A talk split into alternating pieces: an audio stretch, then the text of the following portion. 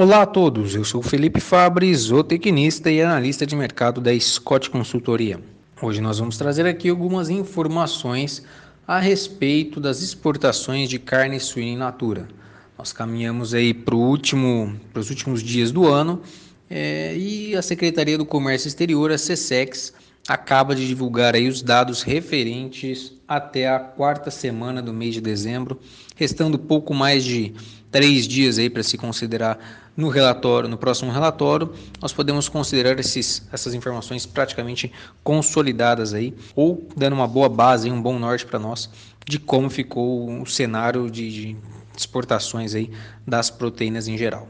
Eu trago aqui hoje as informações a respeito do mercado de, de suínos, das exportações de suínos, porque este foi o mercado que mais é, se destacou ao longo de 2020, puxado principalmente pela forte demanda chinesa, em resposta ainda aos efeitos da peste suína africana que acomete o país desde 2018 e ainda vem se recuperando. Até a quarta semana de dezembro, aí, o Brasil havia exportado 64,15 mil toneladas de carne suína in natura.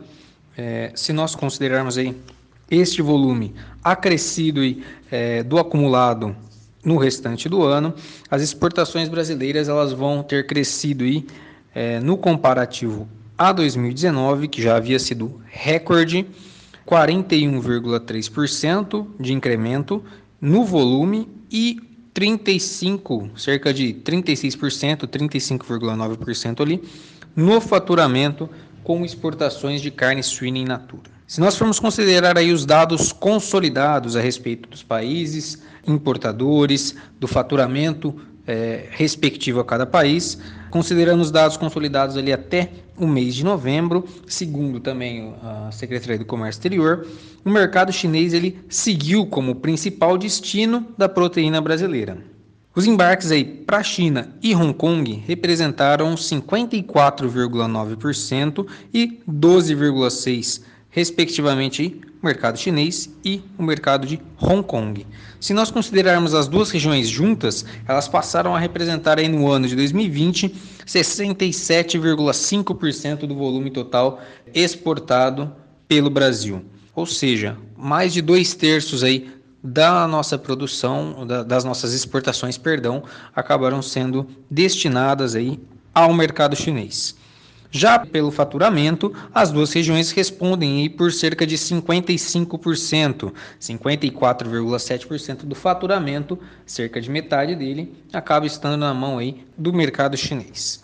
Se nós formos considerar aí China e Hong Kong, o aumento nas compras em relação a 2019 foi de 77,3% para o ano de 2020. Se a gente levar em conta apenas a região da China, os embarques eles mais que dobraram no ano aí, na casa de 106,9% frente a 2019.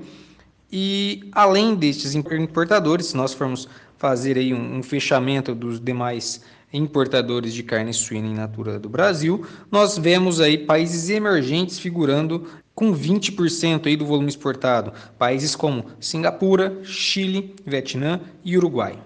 Cabe aí ao mercado brasileiro alguma atenção ao longo de 2021 e dos próximos anos, com a retomada do plantel suíno ao longo do, do período aí dos próximos anos e também a proximidade da China com os Estados Unidos, o atual acordo entre os países asiáticos, o RCEP lá, para ver quais vão ser os efeitos nas exportações em 2021.